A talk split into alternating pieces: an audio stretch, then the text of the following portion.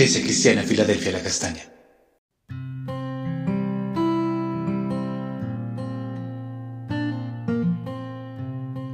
Buenos días, amorosa Iglesia Filadelfia de La Castaña, una puerta abierta en el cielo. Hoy veremos una analogía, un paralelo entre el odio y el amor, el sabio y el imprudente. Leemos en Proverbios el capítulo 10, versículo 12 al 14, en la nueva versión internacional. El odio es motivo de disensiones, pero el amor cubre todas las faltas. En los labios del prudente hay sabiduría, y en la espalda del falto de juicio solo garrotazos. El que es sabio atesora el conocimiento, pero la boca del necio es un peligro inminente. Entonces vemos que el odio produce eh, más odio.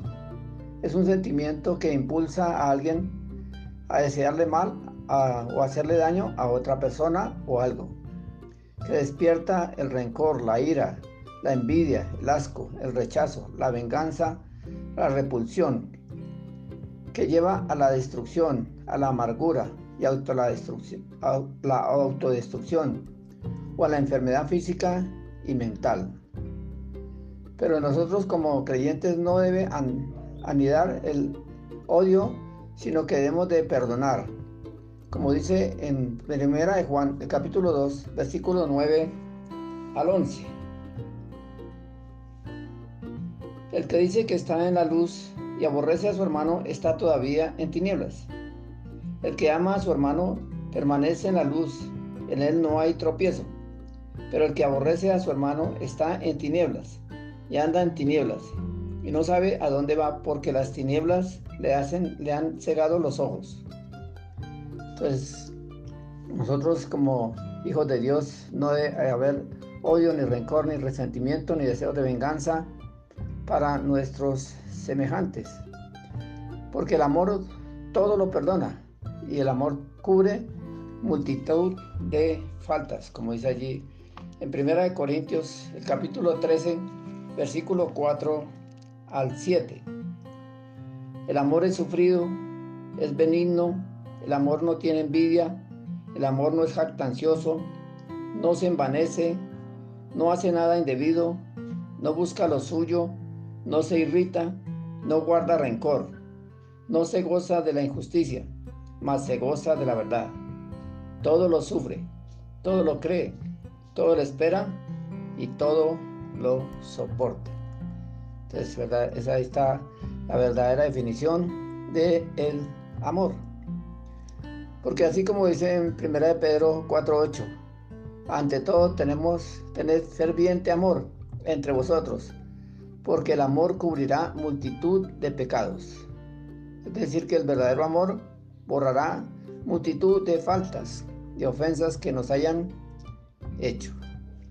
Lo segundo que encontramos aquí es que los labios del sabio, eh, del prudente, hay palabras de sabiduría, de consejo, de fortaleza, de consuelo, de misericordia, de conocimiento, de gracia, de fe y de bendición. Porque el Espíritu de Dios está sobre nosotros, como dice en Isaías el capítulo 11, versículo 2 y reposará sobre él el espíritu de Jehová, espíritu de sabiduría y de inteligencia, espíritu de consejo y de poder, espíritu de conocimiento y del temor de Jehová. Entonces el hombre es sabio, sabe callar, es prudente y está sobre él el Espíritu de Dios. Por lo tanto, no debemos de eh, guardar ninguna clase de rechazo hacia los demás.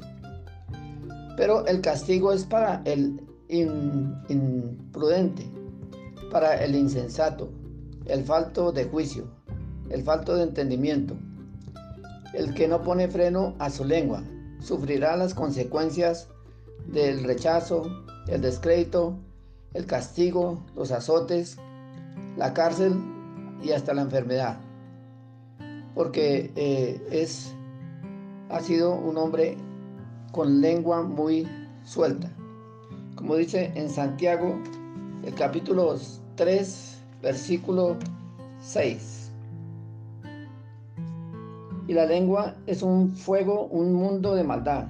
La lengua está puesta entre nosotros, los miembros, y, una y contamina a todo el cuerpo e inflama la rueda de la creación. Y ella misma es inflamada por el infierno.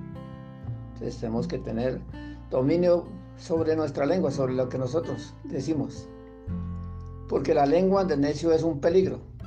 Es chismoso, es mentiroso, es calumniador y puede matar a una persona con la palabra.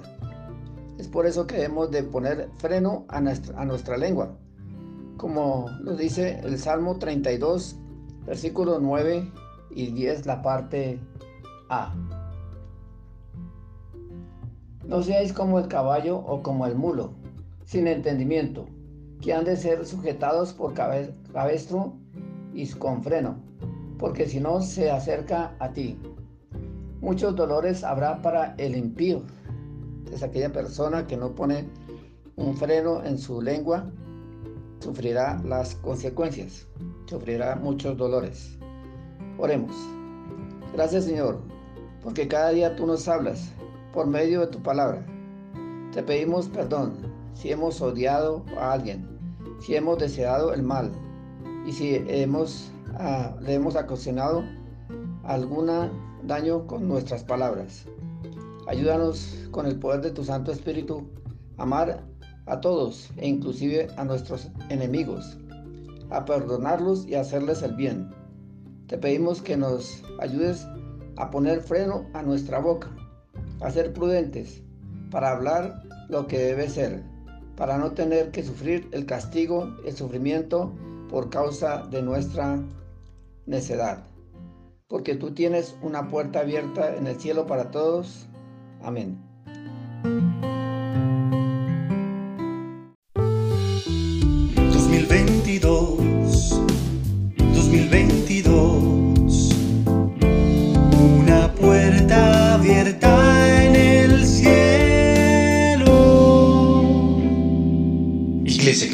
Filadelfia La Castaña.